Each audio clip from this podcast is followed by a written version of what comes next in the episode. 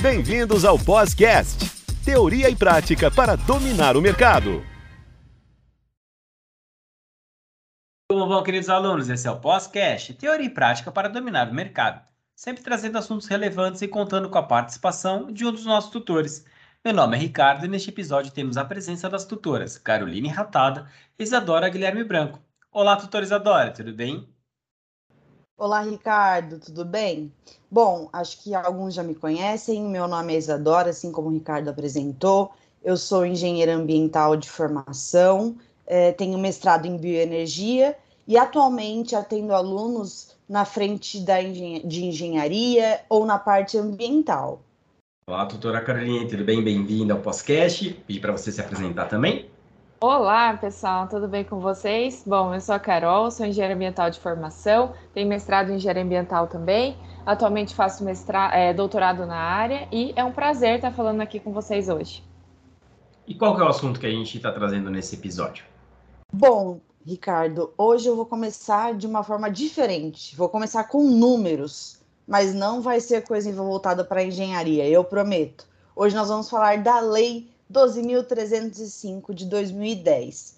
Mas alguns devem estar pensando, poxa, Isadora, você vai começar a falar de um assunto ambiental puxando uma lei. Mas não é uma simples lei. Como, assim como você bem disse no começo desse podcast, é a Política Nacional de Resíduos Sólidos. E ela é muito importante e ela é muito densa em quantidade de conteúdo que ela apresenta para nós. Então, por isso que ela foi escolhida com tanto carinho para ser tratado nesse podcast. Eu acho que ela tem muito a contribuir com a formação dos nossos alunos, tanto na área ambiental como na área da no, na parte de direito, alunos que querem conhecer um pouquinho mais sobre como, onde e quando destinar resíduos. É, ela é um, um pouquinho é, ela, é, ela é abrangente de modo geral. Ela não tem um único viés ou um único público para escutá-la, porque ela realmente é muito interessante. É, é, então, Isa, é, ela é muito interessante mesmo. É, ela foi um marco né, para o gerenciamento de resíduos sólidos no nosso país. É, e ela fala de, dessa, dessa gestão integrada né, de resíduos sólidos. E às vezes você está pensando, né, você está pensando, o que, que isso tem a ver comigo, né? O que, que esses resíduos sólidos têm a ver comigo? É, então, a gente, na nossa casa, a gente está gerando resíduo. Toda vez que a gente precisa descartar a embalagem de alguma coisa, a gente está gerando um resíduo. É, quando a gente vai descartar alguma a casca de alimentos, por exemplo, ou até o próprio rejeito do banheiro, é, fraldas, papel higiênico, etc. Tudo isso gera resíduos, né? Tudo isso são resíduos. E agora imagina se esses resíduos eles não são gerenciados de forma correta, se a prefeitura não passa é, é, recolhendo esses resíduos na sua casa, ou se isso é jogado de qualquer forma, em qualquer lugar, num terreno, num terreno vazio, um terreno baldio, por exemplo, né? Então, esse, essa política, ela vem para dizer exatamente o que fazer com esses resíduos. E não só o que a gente gera na nossa casa, mas também o que é gerado dentro das empresas, né, Isa? Exatamente, Carol. Mas agora, antes de começar esse todo, toda a nossa conversa, eu queria deixar uma pergunta para quem está escutando esse podcast. É, educação ambiental. Você já teve? Você já ouviu falar? Você pratica a educação ambiental? Você, dentro da sua residência, segrega na fonte, ali quando você gera o seu resíduo? Você separa ali entre orgânico e reciclável? Porque a política, ela também, para você aplicar a política é, de, de resíduos sólidos, você precisa, a gente precisa entender e aplicar a educação ambiental. Isso é uma coisa comum, Carol? Você entende que a população em geral, ela tem essa educação ambiental na segregação dos resíduos para que a política possa ser aplicada é, tanto em indústrias como em estabelecimentos do, é, domésticos ou em residências? Isa, eu acho que a educação ambiental ela é fundamental. Eu não sei vocês, né? Mas, por exemplo, eu não tive educação ambiental na, de criança né, na escola. Então, talvez a gente tenha algumas iniciativas de educação ambiental, por exemplo, é, no dia do meio ambiente, no dia da água e etc. Mas não é de forma contínua, né? E aí, se a gente não tem é, uma população que entende como isso é importante, né? Que entende como separar é, esses resíduos na fonte é importante, como é, cobrar né, que os nossos gestores é, deem uma destinação correta para esses resíduos, ele é importante, é, acaba que a política ela não funciona da forma como deveria ser. Então, é, essa política ela, ela entra muito forte nessa questão da educação ambiental, é, que tem que ter nas escolas e que tem que ter nas empresas. Perfeito, Carol. Eu também concordo que educação ambiental é a base da política. É, nada adianta a gente olhar ou ler um, um, texto falando sobre providências a serem tomadas, sobre definições de resíduos, sobre para onde destinar, sobre o que é aquele resíduo, se nós não fizermos a nossa parte enquanto cidadão. É, a gente precisa começar do início, literalmente, entendendo, sabendo, conhecendo, separando, segregando na nossa residência para que a gente possa cobrar algo maior um de, de algum gestor público de, do nosso município. Não é, Carol? É verdade, Isa. E agora falando, entrando um pouquinho a fundo sobre o que é essa lei, né, 12.305, é, o interessante dela é que ela não trata só desses resíduos que a gente gera na nossa casa, né? Ela trata também dos resíduos gerados pelas empresas, é, trata de resíduos perigosos, e ela dá, né, nos dá algumas definições importantes que aparecem sempre aí quando a gente pensa em resíduos sólidos. Então ela fala sobre coleta seletiva, né? Como que essa coleta seletiva ela, ela deve acontecer. Lembrando que, é, que a coleta seletiva é quando você destina né, os seus resíduos de forma separada. Então, você é, destina é, de uma forma resíduo reciclável, de outra forma orgânico, de outra forma rejeito, tá? Ela fala sobre os grandes geradores de resíduos sólidos, o que, que eles devem fazer né, para gerenciar esses resíduos que ele gera de forma correta. Fala sobre logística reversa, que é um tema assim, muito importante e super atual, né? Hoje, eu não sei se vocês sabem, mas o Brasil ele é um dos grandes países aí que atua com logística reversa, principalmente para embalagens de agrotóxicos, então a gente é referência para logística reversa.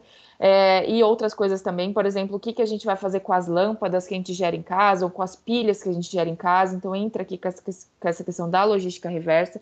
É, fala também sobre a reciclagem né, dos materiais, que tem que ser através de cooperativas de reciclagem, e fala sobre a responsabilidade compartilhada, né, que a empresa que ela gera resíduo, ela tem responsabilidade sobre ele, não só quando ela entrega para uma empresa que faz destinação, mas até o final da sua vida útil. Doutora Caroline, fiquei na dúvida aqui. O que é a logística reversa? A logística reversa é quando você devolve aquele material para a empresa que, para a indústria que o fabricou. Então, por exemplo, se você pensa numa, num cartucho de impressora, tá? Então, a empresa que ela está fabricando esse cartucho de impressora, por conta dessa responsabilidade compartilhada que eu acabei de falar, ela é obrigada a coletar, pegar esse material de volta e ela dar destinação. Então, a obrigação não é sua, enquanto consumidor final, de estar tá destinando isso corretamente, porque, né, Rick, onde, onde você vai destinar uma, um cartucho de impressora, você sabe?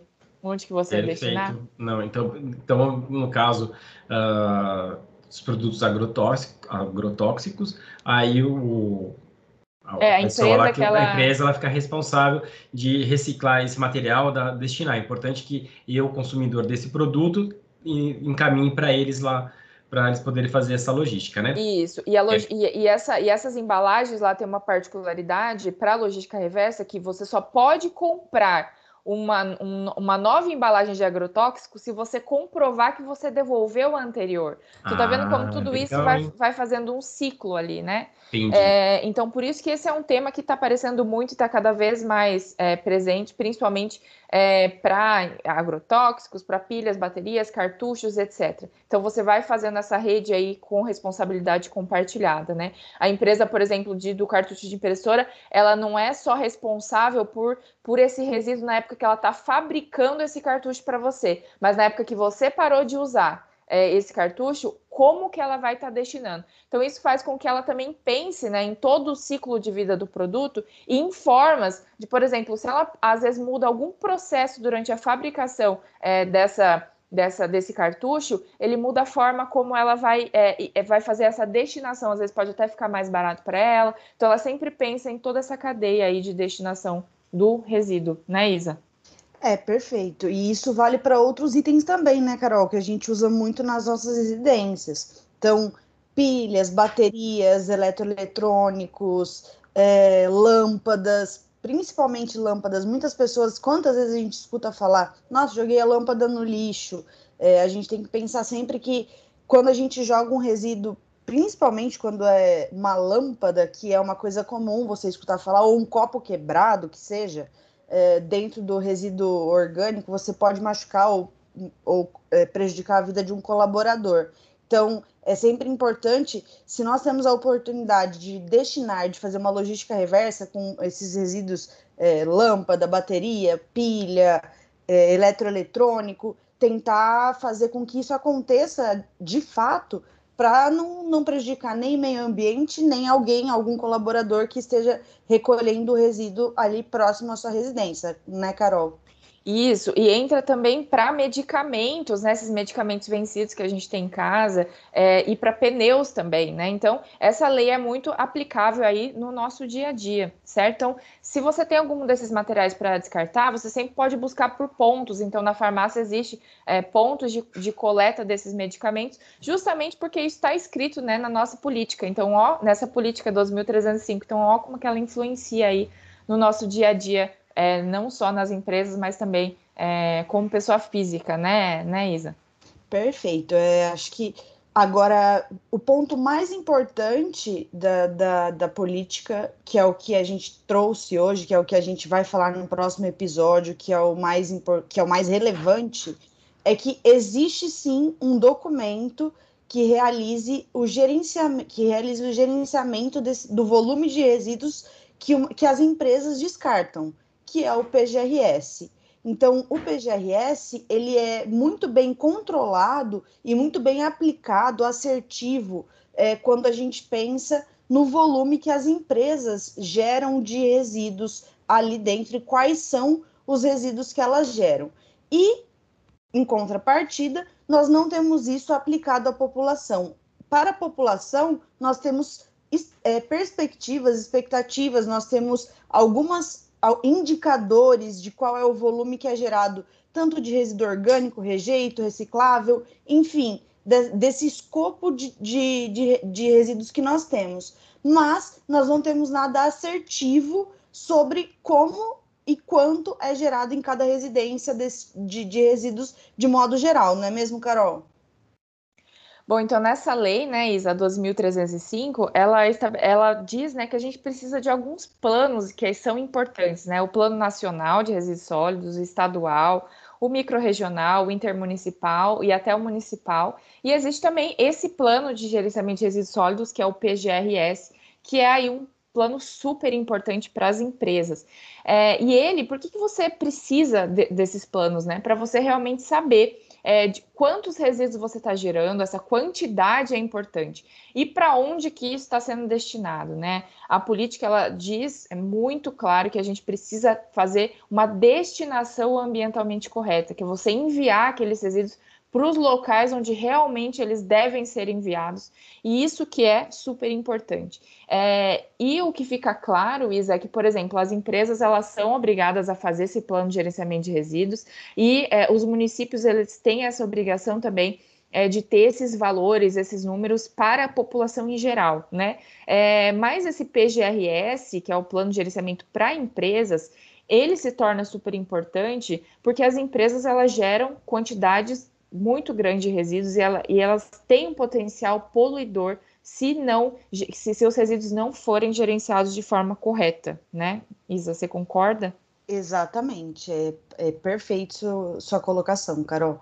É, eu acho que é exatamente isso. A gente tem que entender o volume que o grande gerador é, ele acaba dispondo no meio ambiente, mas em contrapartida também acho que o, o pequeno gerador, a população em geral, acaba afetando o meio ambiente, talvez de forma mais abrupta até do que o grande gerador, porque a gente não tem um controle sobre esse volume. Mas eu acho que sobre o plano de gerenciamento de resíduos sólidos, a gente pode falar um pouquinho melhor e um pouquinho mais. Podemos detalhar ele, deixar ele mais é, enxuto para vocês que estão saindo da faculdade, para quem quer aprender um pouquinho a fazer o plano, no próximo episódio do nosso podcast. E aí nós trataremos de todas as, as adversidades, de todos os pontos importantes que, são, que devem ser colocados nesse plano, tudo que deve ser abordado quando, é, quando ele é elaborado e o que, que deve ser levado em consideração para construir o plano de gerenciamento de resíduos sólidos. Carol, é, você tem mais alguma colocação? Não, acho que é isso, Isa. Então não percam aí o próximo episódio para quem quer saber mais, para quem é recém-informado, para quem quer trabalhar com consultoria ambiental. É um plano excelente, então não percam aí o próximo podcast. Perfeito, então. Então agradeço a presença das duas tutoras e até o próximo podcast.